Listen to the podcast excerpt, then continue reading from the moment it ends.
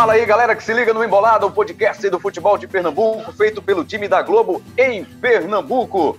Tem episódio novo na área para você. E esse episódio, mais um especial. Estou ao lado do meu parceiro de embolada, o comentarista Cabral Neto, do repórter Juan Torres e do nosso convidado muito especial, zagueiro Dani Moraes, zagueiro e capitão do Santa Cruz, que vai falar para gente das, dos seus planos, né? Pós-carreira, mas, claro, também muito sobre o atual momento que ele vive como jogador de futebol, como capitão do Santa Cruz e esse belo trabalho que tem sido feito pelo Tricolor na temporada 2020. Tudo bem, Cabral Neto? Bem-vindo mais uma vez, parceiro. Fala, Rembrandt. Um abraço para você, um abraço para todo mundo, um abraço para o Juan, para o Dani Moraes. Muita coisa para falar sobre o Santa aí. Esse Santa, será que sobe ou não sobe? A primeira fase praticamente impecável, né? Mas os jogos decisivos ainda vão começar e a gente vai conversar um pouco sobre isso com o Dani Moraes, lembrando. Vamos cumprimentar Dani Moraes para a gente dar a largada às perguntas com o Juan Torres. Dani Moraes, seja bem-vindo. Dani Pittencourt Moraes, 35 anos, gaúcho de Porto Alegre, na quinta temporada dele no futebol de Pernambuco pelo Santa Cruz. Você está em casa, está bem confortável, morando em Pernambuco, com a família bem adaptada. Obrigado por participar aqui do Embolada, Dani. Eu que agradeço, obrigado Rembrandt, Cabral, Juan, pelo convite. Estou é, bem adaptado, sim. É, foi um dos motivos né, que eu voltei, foi pela, pela acolhida que eu tive aqui nos, nos primeiros dois anos. É, então, é um lugar que eu me sinto em casa, que gosto de estar aqui, não só eu, tanto é, quanto a minha família. É, então, é, é uma história aí que já, já são cinco anos né, dessa história é, a gente espera que, que ela continue aí crescendo. Bom, o Juan Torres é o nosso repórter de ofício. Todos nós somos repórteres né, que estamos envolvidos com comunicação. Mas o papel do repórter hoje é do Juan Torres. Juan, você vai ter aí o privilégio de fazer a primeira pergunta para o capitão Dani Moraes. Bem-vindo mais uma vez ao Embolada, Juan Torres. Fala, Rembrandt, obrigado aí, Cabral, um abraço. Dani, muito bem-vindo. E assim, primeiro eu queria dizer que graças a Deus que esse é um programa de áudio, um podcast, porque eu não tenho nem roupa para um evento desse. Mas vamos lá. Dani, a primeira pergunta que eu queria fazer é sobre o atual momento do Santa. E assim, muita coisa está indefinida. Para você, isso é algo que mostra como é acirrada a competição? É, a Série C é um torneio bem diferente, muito difícil. Uh, eu estava falando ontem né, com, com o pessoal, assim, que bom que a gente está classificado, né? Porque a gente está vendo aí jogos, uh, jogos difíceis, jogos a gente vê o Brusque, o Ipiranga de Erechim. Então é um campeonato que, é, como os grupos são pequenos, né, e se enfrentam sempre ali, os, os jogos se enfrentam, é, os times se enfrentam, então acaba que a, essa diferença de pontuação ela se torna pequena, né? Às vezes ali uh, uma vitória tu já tu já tu já entra ou sai do, do G4, né? Então, que bom que a gente conseguiu fazer a nossa parte. Em outros anos, né, em anos anteriores, a gente sofreu bastante aí nessa reta final, né, visto ano passado aí que, que não foi nada legal. Então, eu acho que uh, a gente acompanha, é, a gente está, eu, especialmente estou vendo os jogos, mas com certeza, né, tendo um pouco mais de tempo aí para se preparar, é, é, de todas as formas aí para essa quadrangular final. Já mostrando aí para a gente, Cabral, do quanto ele está por dentro né, da Série C, da situação do grupo oposto, que vai ser adversário do Santa Cruz na próxima fase. É um cara que está mergulhado, que está focado totalmente no trabalho dele, no, no, compromisso que ele tem com o Santa Cruz e com a competição, Cabral. É, Rembrandt, informação é, é, é matéria-prima primordial no futebol atual, né? Então você tem que ficar realmente ligado. É claro que todo clube tem, o Santa Cruz tem também, né, seus, seus espiões, digamos assim, as pessoas da comissão técnica vão buscar informações, então precisam passar essas informações para os atletas é, nas vésperas dos jogos, na semana de treinamento, saber como o adversário joga, né? Então, assim, esse é um trabalho, claro, que, que a comissão técnica tem que fazer, mas é sempre muito importante que o jogador também consiga perceber é, é, sua importância, né? a importância dele ter essas informações. Queria aproveitar para fazer a primeira pergunta para o Dani. Eu queria saber como é que foi a mudança no comando técnico do Santa. É, o Martelotti chegou, e evidentemente não precisa nem falar da questão pessoal, né? nem do Chuli, nem do Martelotti, quem se dava melhor com vocês, quem não se dá melhor com vocês. A questão não é essa, a questão é que o Itamar Chuli vinha fazendo um trabalho bem feito, o Santa tinha uma forma de jogar, que o Martelotti chegou e o Martelotti pensa futebol muito diferente do Itamar Schulli, né? O, Itam, o Marcelo Martelotti tem mais preocupações ofensivas do que, do que o Itamar Schulli. E mesmo assim, o time não sofreu abalo dentro de campo. Como é que foi essa transição, Dani? Olha, primeiro da questão pessoal, né, da questão de relacionamento, eu acho que é até legal falar, porque é, são pessoas completamente diferentes, né? E, e nós como grupo respeitamos uh, muito quem estava no respeitamos muito quem está no comando, né? O Itamar uh, ele tinha um jeito né, um pouco mais durão de ser assim, mas muito honesto, muito companheiro, né? E sempre ajudou, né? E facilitou a vida de todos ali. Acredito que a nossa relação como de grupo com o Itamar ela foi crescendo. É, desde a chegada dele, ela foi crescendo, crescendo, atingiu é, uma atingiu né, um, um, nível muito legal, né? E, e, ele tem muitos méritos aí, porque né, mesmo sendo menos jogando de formas diferentes, a gente conseguiu resultados expressivos também. acredito que, que casou bastante com, com o início de ano, do, né, o início de ano, diferentes tipos de campeonatos, né, diferentes tipos de disputas. O Marcelo, eu já tinha trabalhado com ele. É, ele sempre, ele é um cara que conhece muito de Santa Cruz, é um cara que entende é, das dificuldades que, tem, que aqui a gente tem, ele enfrenta mais né, com, com o seu jogo de cintura, né, que é necessário aqui no Santa Cruz. E dentro de campo, então, a gente consegue ver né, uma mudança. O Marcelo é um cara que gosta de estar tá mais com a bola, que ele cobra isso, tanto né, os, os treinamentos são mais direcionados para isso também. E ele já falou em outras oportunidades também, logo na chegada dele, a gente teve uma conversa sobre essa questão né, do equilíbrio que a gente teria que achar esse equilíbrio para não não só atacar, como também não só defender tanto como a gente estava fazendo e jogar mais de uma forma de uma ligação mais direta. É, e acredito que no jogo contra uh, a Jacuipense, né, o primeiro turno, é, a gente sofreu um pouco disso, né, de estar tá muito exposto, de estar tá querendo ficar com a bola, mas errar, errar, é, errar muitos passes, e isso acabou nos expondo um pouco mais e a gente teve mais dificuldade. E aí a gente começou é, a balancear isso. É, é, por muitas vezes a entrada do Bileu ali ela ajuda nessa questão desse equilíbrio, é, ou algum outro volante tem que fazer essa função um pouco mais, mais defensiva, né? De, mas eu acho que a gente está é, a gente está tentando, a gente está achando esse equilíbrio e, e, acredito que a gente ainda tem muita coisa para melhorar. Então acho que ainda bem, né? Como eu falei antes para o Juan, ainda bem que a gente já está classificado e a gente pode estar tá passando aí por esses né, por essas experiências, mas sempre focando em, em resultado. Dani, deixa eu só aproveitar um, uma, uma deixa, um gancho seu aí nessa resposta. Você falou que o Marcelo chegou e o cara que teve mais jogo de cintura para enfrentar algumas dificuldades e tal. Quais são essas dificuldades que o Santa vive nesta temporada e que não está trazendo nenhuma interferência, nenhum problema para esse atual grupo do Santa Cruz, Dani? Olha, nós nunca escondemos, né? O Santa Cruz uh, sempre teve é, dificuldades financeiras, dificuldades estruturais, é, e a gente, a nossa briga é constante com isso. Nunca é, nos apoiamos a isso para tomar alguma atitude de não querer jogar, de não querer treinar, de fazer, uh, uh, de ter alguma atitude diferente. É. A gente escolheu lá, desde lá de trás, muito mérito do Itamar, muito mérito do Martelotti agora, muito mérito do grupo de jogadores que foi formado pelo Santa Cruz, né? É, de enfrentar esses problemas, de ajudar. A, a gente sabe que, a, que a, melhor maneira de a gente enfrentar e passar por cima desses problemas, que não é uma novidade no Santa Cruz, é a gente conseguindo resultados, a gente sendo um grupo unido. Então, é, eu acho que é muita maneira como a gente encara isso. É bom? Não. Todo mundo queria estar melhor? Sim, é para isso que a gente está brigando. Ô, Rembrandt, deixa eu fazer uma, uma pergunta para o Dani que tem um pouco a ver com isso.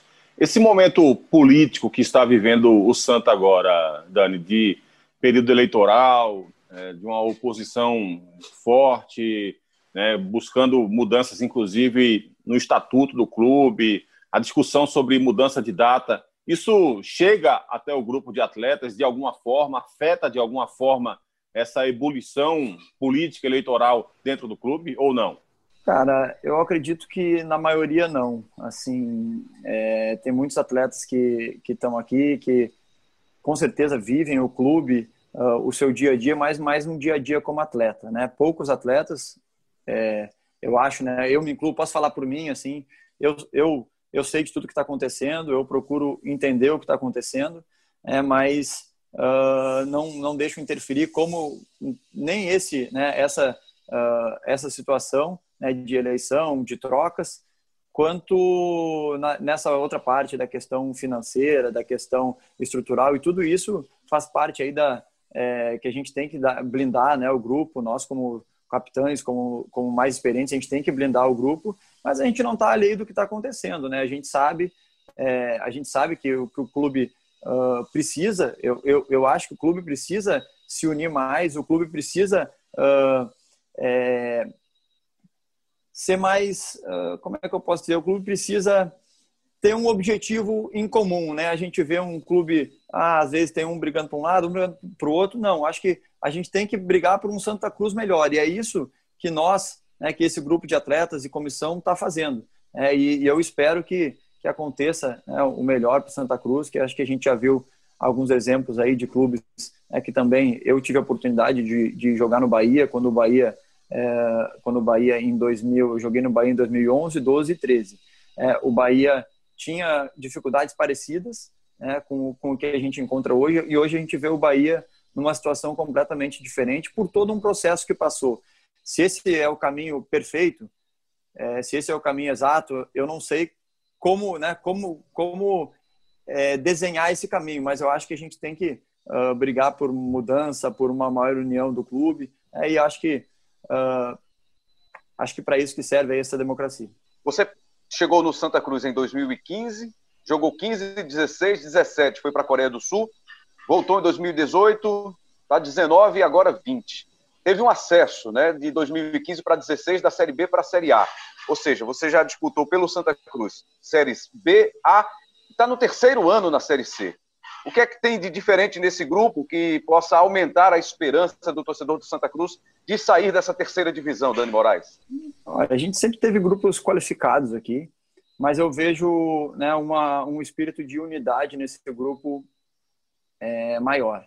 Assim, eu acho que o grupo tem muita qualidade, mas o, o que se sobressai para mim é essa questão de de família mesmo. Foi um ano bem complicado para todos nós. Esse ano uniu mais, Dani, me permita, porque era um ano que você, era um ano que se sugere até agora não se fazer aglomeração. Mas no caso de vocês, um grupo de futebol, foi um momento que uniu mais por causa de tudo isso também, da pandemia, tudo isso que está acontecendo no nosso país? Eu, eu acho que sim, eu acho que uniu mais, mas uniu porque o grupo de atletas estava disponível para essa união e estava disponível para uma melhora.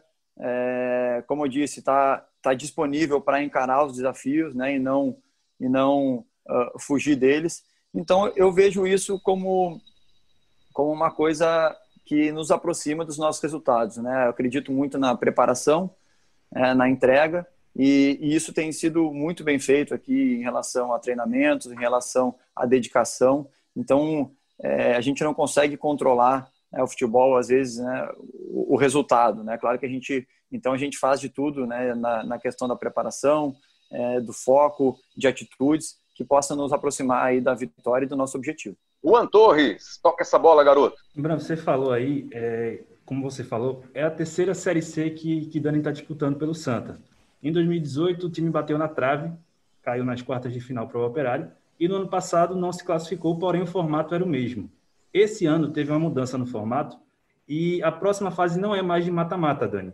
Para você, isso faz diferença? Isso é melhor? Qual a sua opinião sobre essa mudança? Olha, o melhor, o melhor é subir, né? independente da forma que for, mas é, eu, eu acredito que premia assim é, uma campanha mais regular. É, o mata-mata, especialmente em Série C, ela, né, por muitas vezes é aquele campeonatozão raiz, né, que, é, por exemplo, lá em, quando a gente foi jogar contra o Operário, é, não, não deixaram dormir à noite, fogos, uh, jogar pedra no ônibus.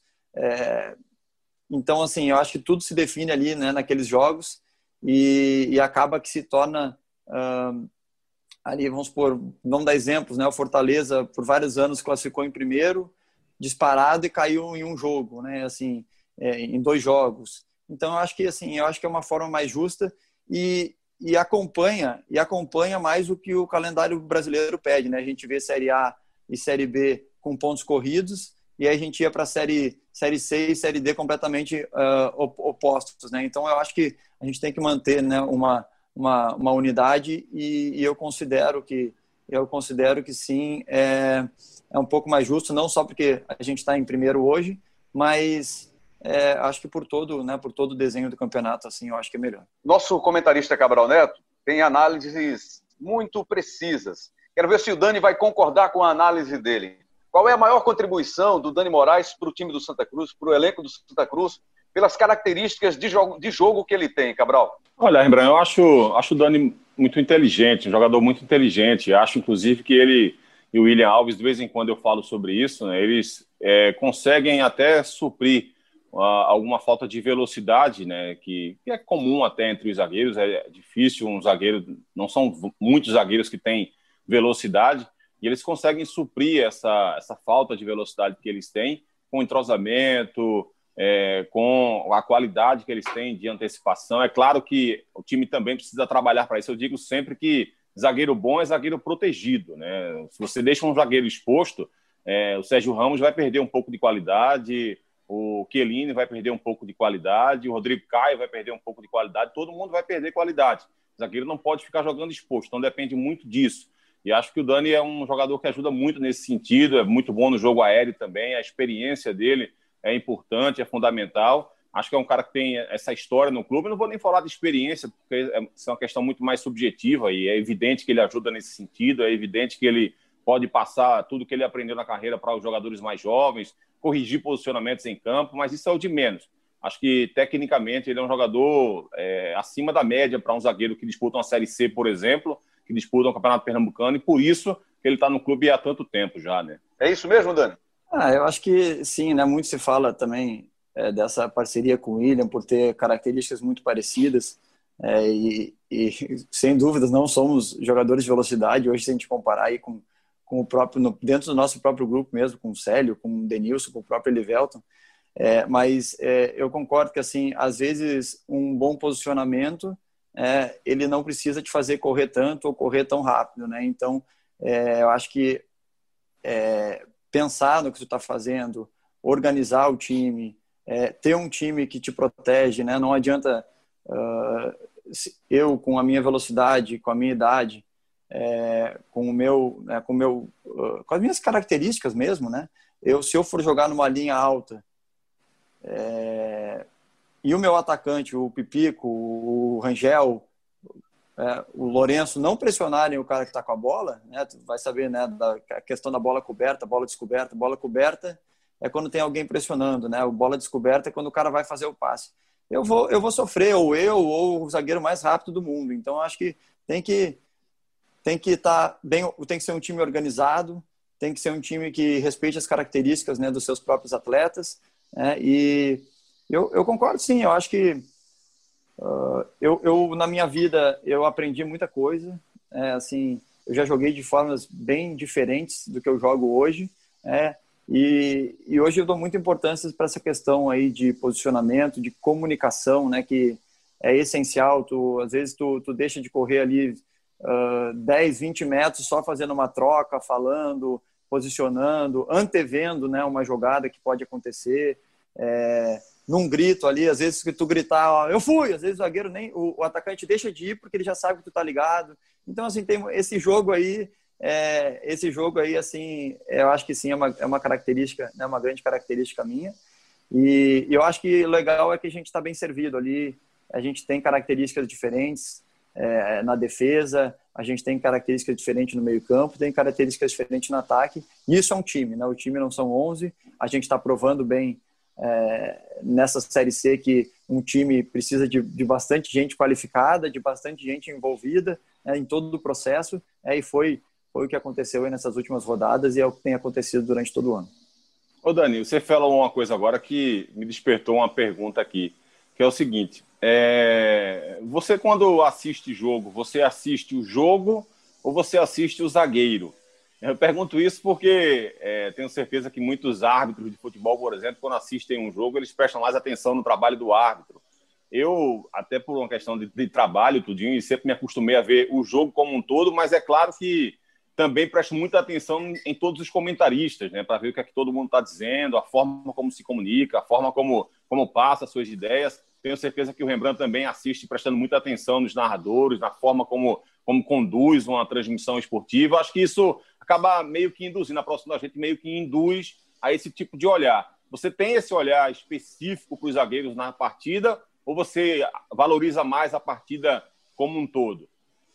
Legal a pergunta, porque às vezes sofro, sofro sozinho com isso, né? Assim, mas eu procuro eu procuro olhar o jogo como um todo, é, especialmente que a gente tem que analisar assim, mas por várias vezes quando está passando às vezes um, é, um, um estudo sobre o adversário que jogou contra nós, eu, em vez de eu ficar olhando eles com a bola, às vezes eu estou olhando a nossa linha para ver se está certinha, se alguém está desgarrando ali, se o lateral direito está. Então, assim, é uma coisa que eu tenho que me policiar, porque Uh, muitas vezes eu fico olhando a defesa mesmo, às vezes as duas defesas, quando não é jogo nosso, fico olhando como é que eles estão, como é que eles não estão. É mais fácil é, para mim, porque é o meu dia a dia ali, né? Eu sei o que que tá. Às vezes eu, eu vejo, pô, às vezes eu tô, tô vendo uh, né, próprios narradores, comentaristas, nossa, perfeita a, a decisão dele, e eu tô vendo, cara, eu faria diferente. Não que ele esteja errado, mas eu faria diferente. Então, assim, uhum. é legal, é legal, assim, é uma coisa que eu tenho que me policiar de vez em quando mas eu procuro ver um jogo como um todo, mas eu tenho que me concentrar, assim, cara, eu tenho que ver, eu tenho que focar mais no ataque, eu tenho que focar mais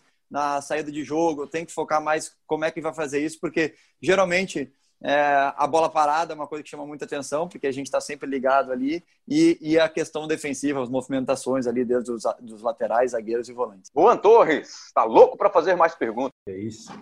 Dani, é, basta ver a sua fala, a, a forma como você fala, que a gente percebe que você tem uma visão muito analítica do futebol em si, não só dos zagueiros, como você falou agora.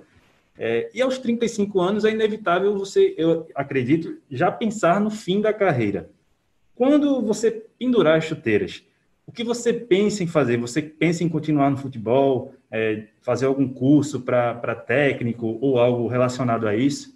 Estagiário do INSS, Dani Moraes, esse rapaz, não? É, tá aparecendo. Não, jamais, que é isso. Joga, enquanto estiver em alto nível, pode jogar por 10, 15 anos, mas acho que é jogador pensar no, no, no, final da carreira. Não, tô brincando. Cara, uh, assim, cara, eu acho que é, é um brincadeira à parte aí, mas é um ponto legal que tu tocou, porque a, a vida do atleta, ela, ela é muito, é uma linha muito tênue, assim, então hoje a gente está vivendo um momento muito legal, o final de, de 2019 não foi bom para o Santa Cruz, não foi bom para mim. Então, constantemente passa coisas pela nossa cabeça. Cara, o que, que eu vou fazer? É, que decisão que eu vou tomar? É, será que eu vou estar aqui ano que vem? Será que eu vou estar lá? E, e, isso é a vida do atleta. Isso é a vida do atleta. Eu eu estou aqui porque eu escolhi eu escolhi estar aqui justamente por causa disso para me manter em um lugar que eu gosto para me manter em um clube que eu acho que eu posso estar fazendo a diferença. Então, essa foi minha escolha. É, sobre. Eu não, eu não costumo pensar o quando eu vou parar ou quando eu não vou parar, deixar de jogar por causa disso, porque é. Pô, cara, se a gente está ganhando, vai subir, é, jogar uma série B bem, vai subir, disputar campeonato, pô, eu vou continuar, não vou, não vou parar, né, cara? Entendeu? Tô, tô roendo o osso aqui. Se, Hoje a Série C é minha Copa do Mundo, mas a gente sabe que não é onde a gente quer estar, entendeu? Não é, não é o não é o que o Santa Cruz merece, não é onde a gente quer estar, a gente quer muito mais. A gente precisa se organizar, a gente precisa brigar para isso. Mas então assim, é muito de acordo de como de como vai essa sequência, mas é, ao lado disso, eu não posso deixar de pensar, né? Eu sempre faço aquela coisa, pô, e como é que vai ser? É, o que, que eu posso fazer? Então, mais uma vez, eu acredito muito na preparação, né? Já há uns quatro anos, mais de quatro anos, eu já penso muito nisso. Uh, já, já fiz, né? Eu fiz a licença B da CBF para treinadores. É, hoje eu posso, eu posso ser um treinador de categoria de base já. Ela me, ela, ela me, é, eu sou apto para isso. É, eu tenho, eu já fiz dois ou três cursos da questão da gestão do futebol. É, eu pratico o meu inglês, né? A língua estrangeira é, constantemente, cursos variados, assim, eu acho que de um tempo para cá eu comecei a, a ver a necessidade disso e dessa preparação. Eu não, eu no momento que eu que eu tomar minha decisão de não estar mais dentro dentro dos campos jogando, é, eu não quero pensar o que eu vou fazer ou aí sim correr atrás é, de um de uma qualificação. Não, eu acredito que é, não estou pronto para nada ainda, não defini o que eu quero fazer, mas dentro do futebol eu vou estar, com certeza.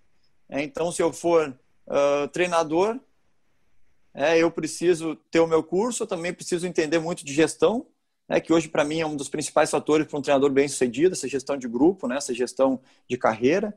É, se eu for um gestor, eu preciso saber de dentro de campo, né, eu preciso saber como é que foi, não só a parte uh, prática, mas a parte teórica também, de administração, de tudo, eu preciso saber isso. Né. Se é, eu for um comunicador, né, como vocês, é, eu tenho que saber da parte tática, eu tenho que saber da parte gestão, eu tenho que falar bem, eu tenho que saber uma outra língua. Então, é, eu, não, eu acho que uma coisa ela não foge da outra. E, a gente, e, e, e tudo estando interligado, acho que é mais fácil e eu vou me capacitando para, na hora de, de poder escolher, é, eu escolher o melhor. E o contrato com o Santa vai até quando, Dani? Eu tenho contrato até o final do ano que vem, final de 2021. Pensando em, no ano que vem, disputar uma Série B, né? Ah. A ideia é essa, né? Sem dúvida, sem dúvida. Com os pés muito no chão, né?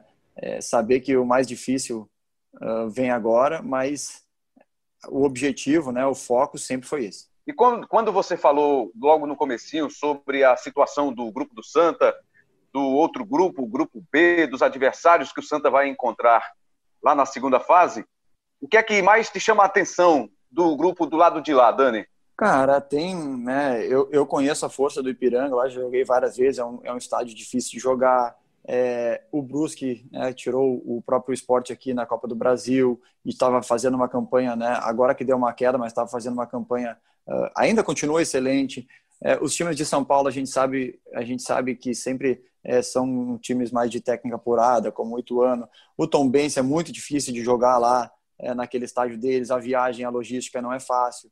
É, é, tem jogadores, né, o Ibson está lá hoje, tem outros jogadores que estão lá. Então, assim, é, o, o Criciúma, que acho que já não tem mais chance, né, que era do próprio Itamar. Então, cara, é, a dificuldade vai estar aqui. Né? A gente pega um do nosso grupo que a gente viu que todos os, todos os nossos confrontos foram, foram difíceis.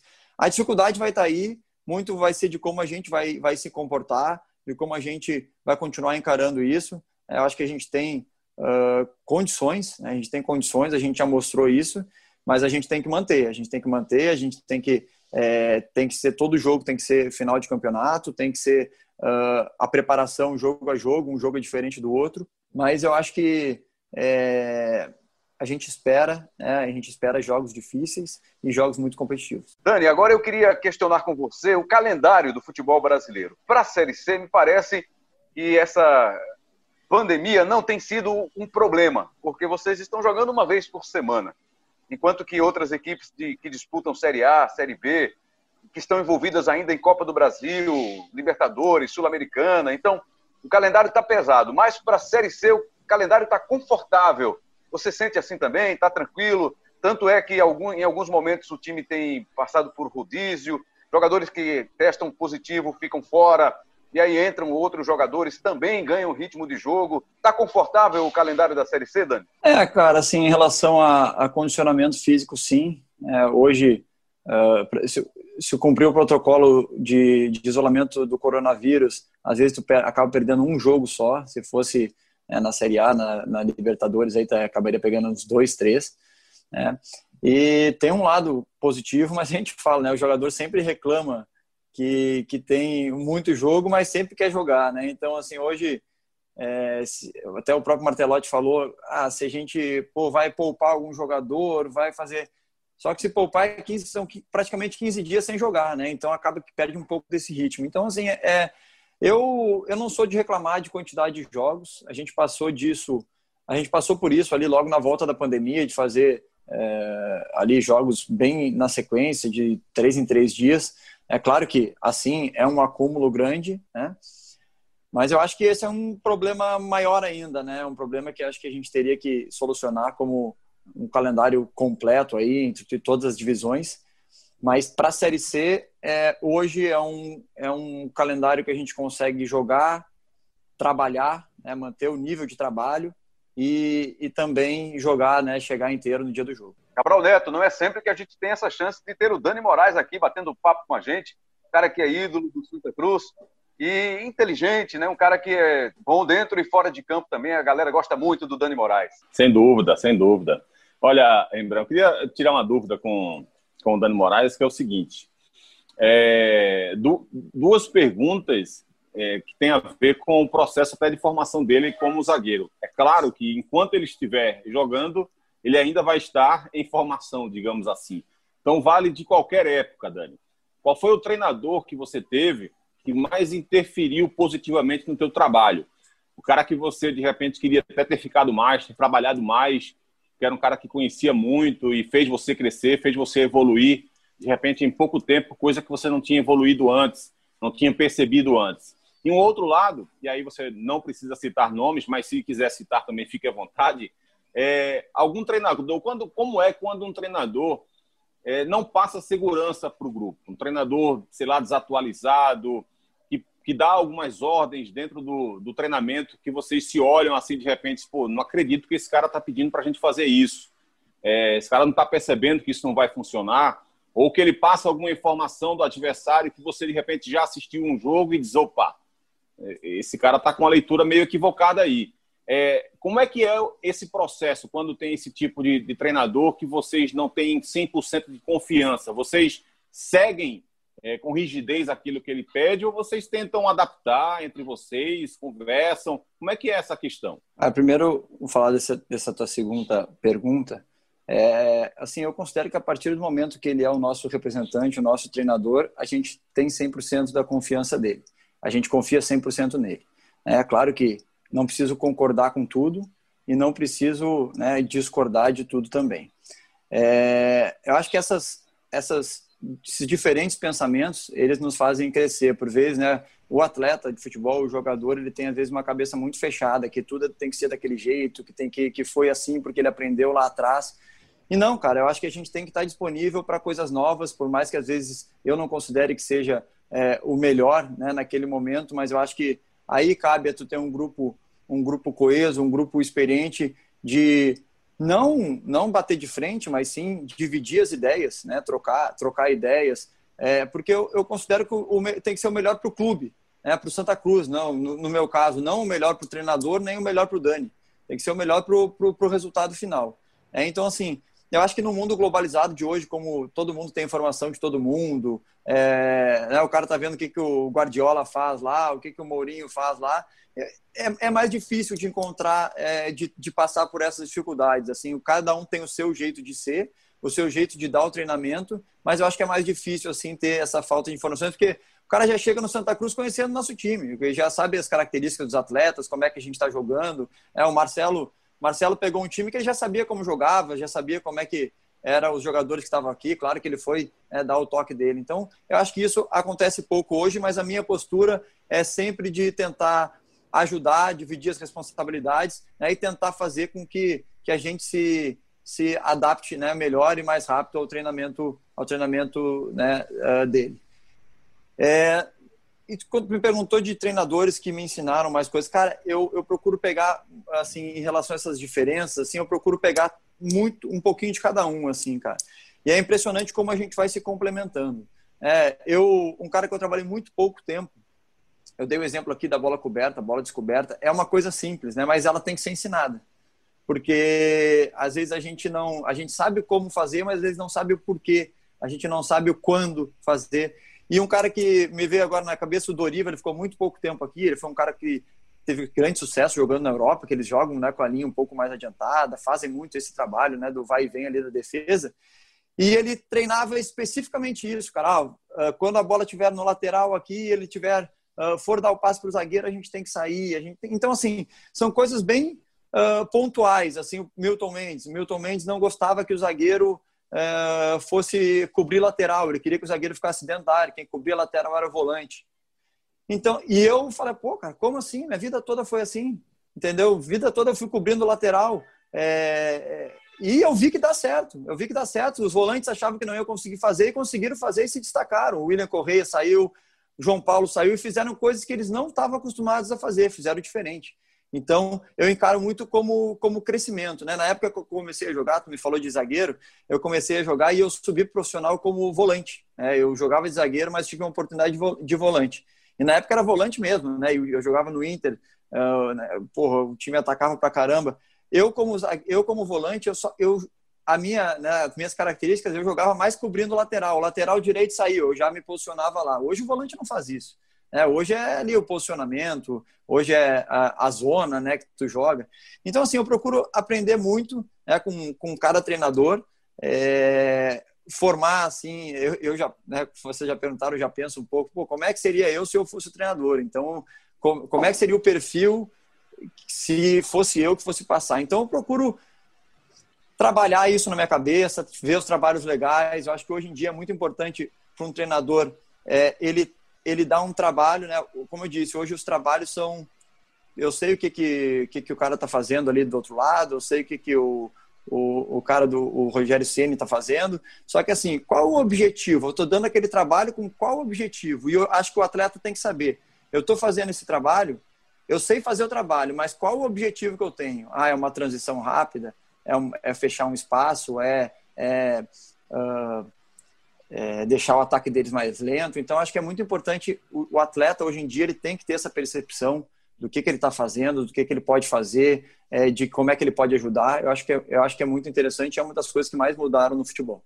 Ainda nesse, nessa linha, Dani, você falou aí do Rogério Ceni, citou o Rogério Ceni nessa sua resposta, e a gente vê muitos casos de jogadores que encerram a carreira e logo na sequência assumem um, um time de ponta, um time que tem uma cobrança muito grande, uma pressão muito grande. Você pensa nisso ou você quer mesmo iniciar a sua carreira quando você decidir se é que você vai decidir por ser um técnico de futebol, lá na base, conhecer a estrutura, fazer o trabalho passo a passo, até chegar sim a um time profissional que tem uma cobrança grande? Ah, eu, isso eu procuro evitar pensar um pouco, né? Porque é, aí são, são coisas bem distintas. Por mais que eu me prepare, por mais que eu, que eu faça esse trabalho né, na minha cabeça, mas eu procuro no momento não, não pensar assim.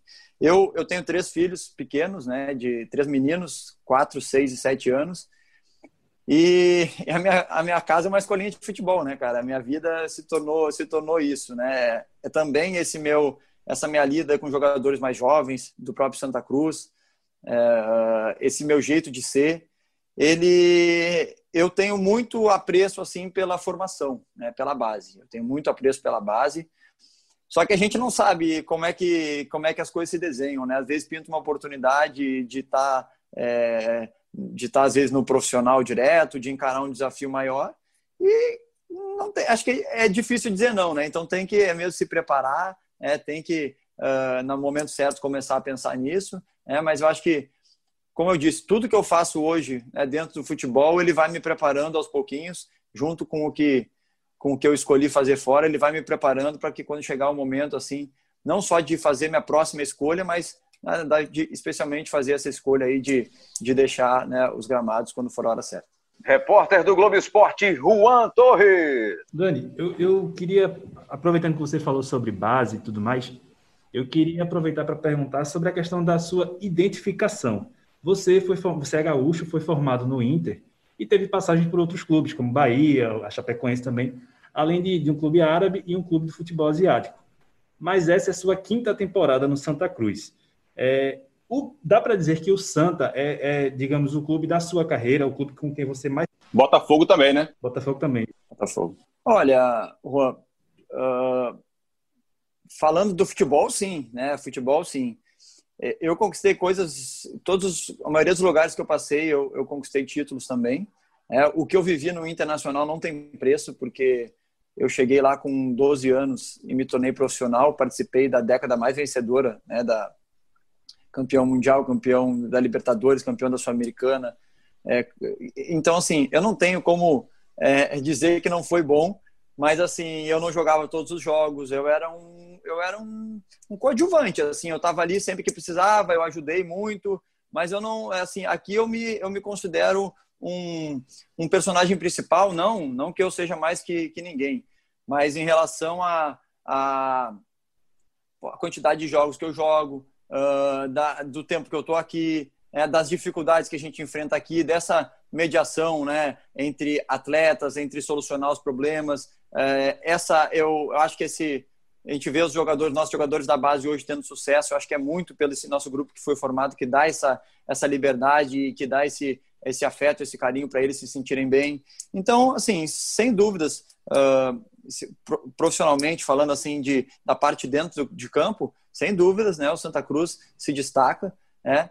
E, e mas cada um tem um pouquinho. Se hoje eu sou o que eu sou aqui no Santa Cruz, tem muito lá de Inter, tem um pouquinho de Botafogo, de Bahia, tem um pouquinho de Chapecoense, tem essa experiência que eu tive lá fora, tanto na Arábia Saudita como na Coreia do Sul, que me engrandeceram demais. Até tu perguntou dos treinadores, né, ali, o Cabral. É, cara, o que eu aprendi na Coreia em relação a sistema de marcação e coisa foi é, é completamente diferente, foi muito bom, muito bom mesmo para mim.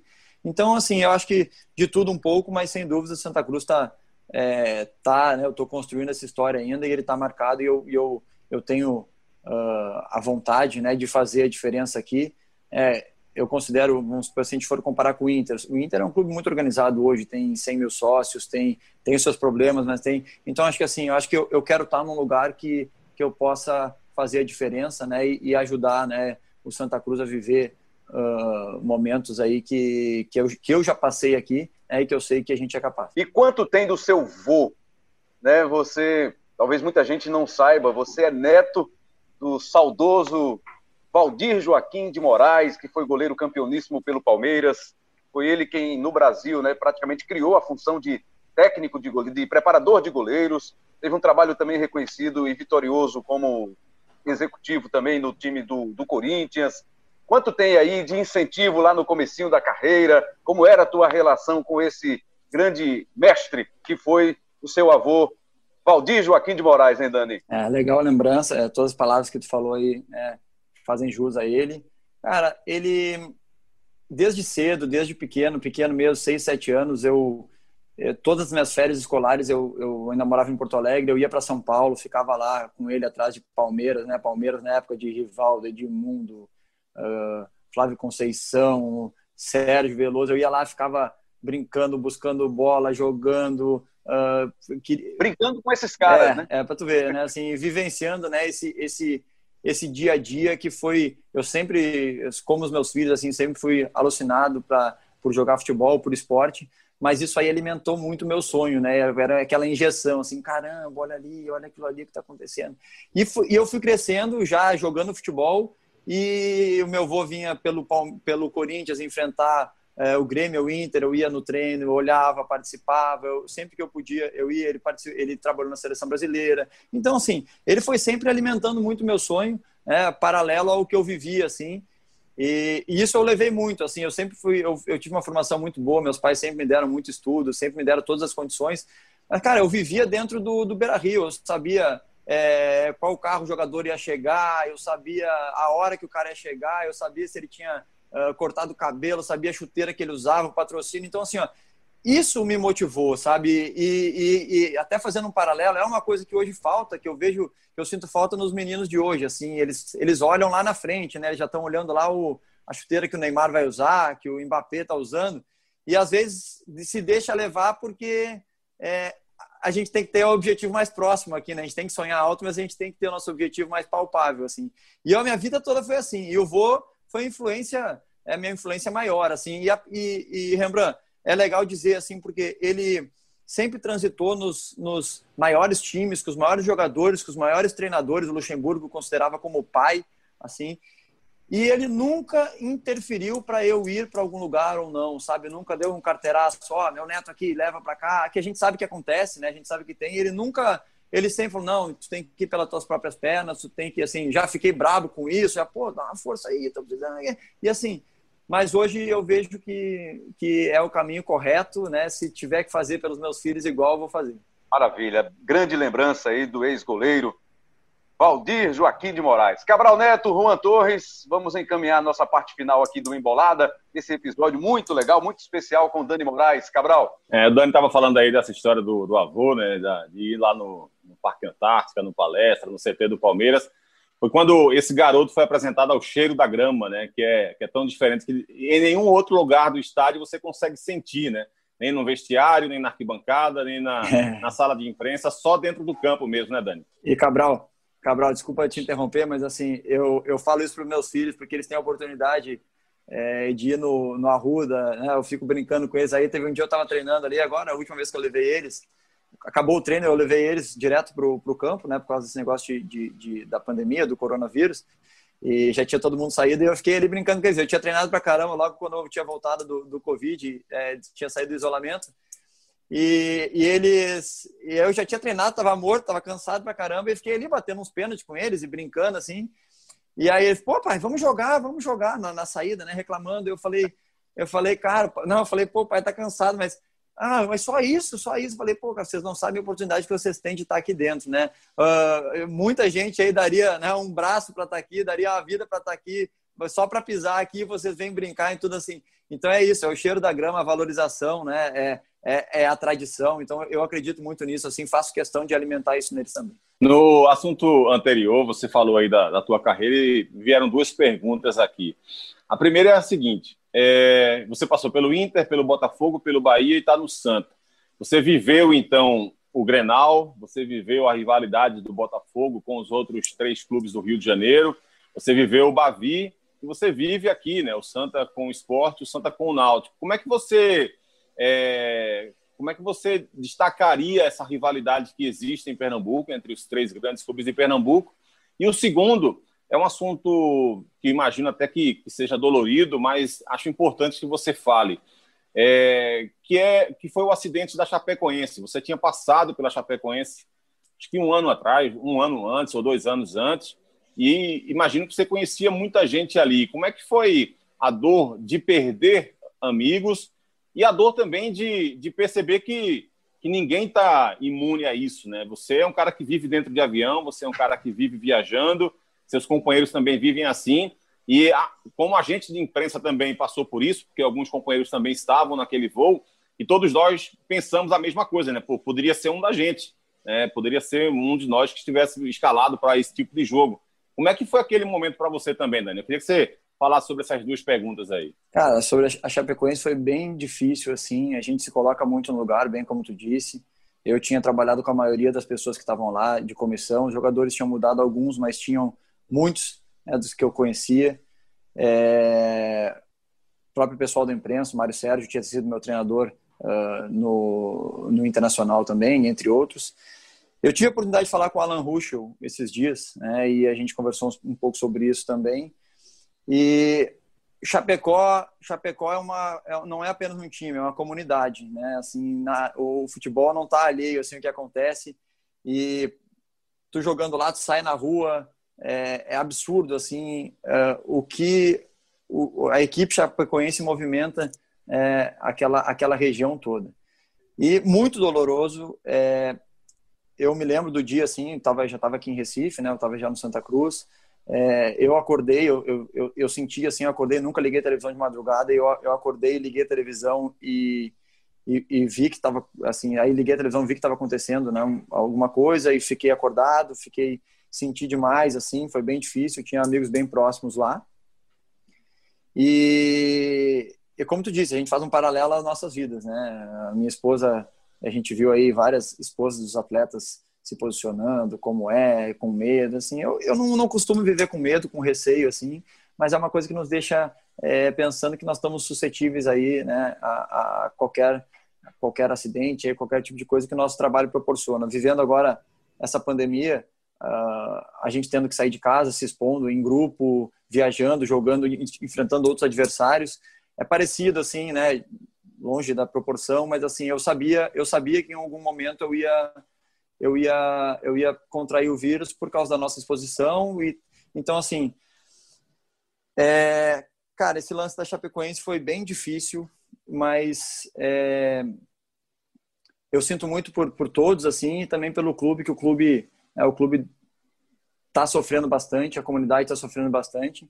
É, e toda a nossa a comunidade do futebol aí sentiu, é, porque foi uma coisa bem atípica, especialmente eu que conhecia bastante gente. Sobre a, sobre a, a rivalidade, é, eu, eu, muita gente me pergunta, pô, mas qual que é, qual que é mais é mais pegado, qual que é mais brigado? É, cara, eu acho que cada um tem as suas peculiaridades ali. É, o Grêmio Inter foi onde eu fui criado, né? Eu joguei vários granais desde a base lá e lá são só dois times, né? Então isso acirra um pouco a, mais a rivalidade. Mas aqui, aqui é, eu acho, eu acho muito legal assim. Eu acho que é, eu acho que isso alimenta né, o, o futebol, eu acho que isso, uh, quem for todo mundo que é torcedor já tirou sarro com seu rival, já, é, já ganhou, já perdeu, assim, então acho que faz parte. É, eu só acho que tem que ter uh, essa questão de violência, questão de briga, isso aí, isso aí não pode, não tem mais espaço para isso, né? Para nós jogadores é muito legal jogar um jogo desses, mas quando a gente quando a gente vê essas manifestações aí de briga, de cara é, é, prometendo, jurando a morte para o outro, cara, aí eu acho que a gente também não, não pense que a gente gosta não, porque a gente tá, a gente é totalmente contra isso também. Que grande entrevista! E você vai ter o privilégio, Juan, de encerrar esse papo com o Dani Moraes, esse grande personagem do nosso futebol, Juan. Lembrando, na verdade, não tenho mais nenhuma pergunta, eu só queria agradecer ao Dani, queria agradecer a vocês também pela, por me aceitar aqui, é uma honra. E desejar, desejar boa sorte ao Dani, que ele ajude aí a colocar o Santa de volta na Série B.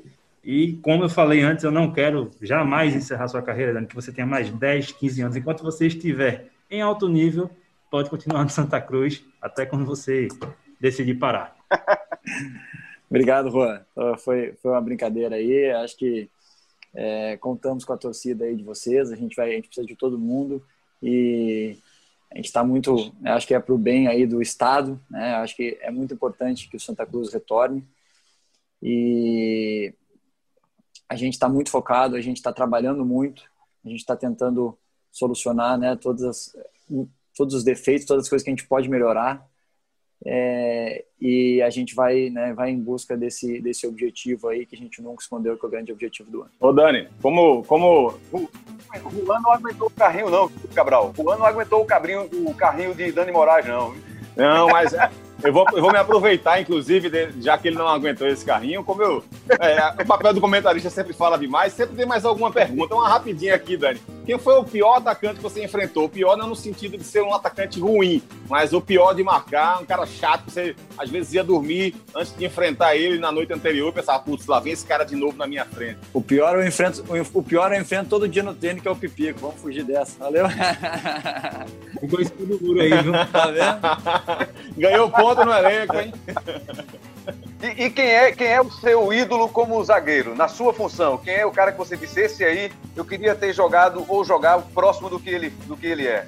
Ou do que foi? Cara, é, eu muito, muito, eu cresci vendo Mauro Galvão, Gamarra, assim, é, o Lúcio também, quando naquela época de seleção brasileira, assim, que foi considerado um dos melhores zagueiros do mundo, e também, né, na, na é, na Copa do Mundo, aquela, aquela, Copa do Mundo que o Canavarro fez foi, foi absurdo. Então, é, tá mal de referência, viu, assim, é, é, Maldini, né? Assim, acho que cada um com a sua, com a sua característica. É, longe de me comparar a eles, tá? É só uma só, só referência. Beleza, Dani, muito obrigado mais uma vez pela sua participação e a gente espera reencontrá-lo para um outro papo logo, logo. De repente aí, logo depois do acesso, né? Que venha esse acesso para o Santa Cruz para voltar à Série B no ano que vem. Um grande abraço, Dani. Obrigado, Rembrandt, Cabral, Juan. Essa é a nossa expectativa e vamos atrás dela. Um abraço. Valeu, Dani Moraes, conversando com a gente nesse episódio do Embolada, o podcast do futebol de Pernambuco. Valeu, Juan Torres, bem-vindo e você foi bem, viu, Juan? O carrinho chegou o carrinho forte, mas você conseguiu se desvencilhar. Sua avaliação é muito importante para casa. Obrigado. Viu? Valeu. Cabral Neto, até a próxima, meu amigo. Valeu, Rembrandt. Um abraço para você, para o Dani, para o Juan, para todo mundo ligado no Embolado. E a gente volta em qualquer momento, em qualquer lugar, com uma nova edição. Tá feito, é isso mesmo, Cabral. Deixa eu trazer a ficha técnica aqui, que é muito importante, viu? Opa. Edição dessa, desse episódio do Embolada, Bruno Mesquita, Elias Roma Neto, nosso paciência e competência, produção do craque que joga em todas as posições, o Daniel Gomes.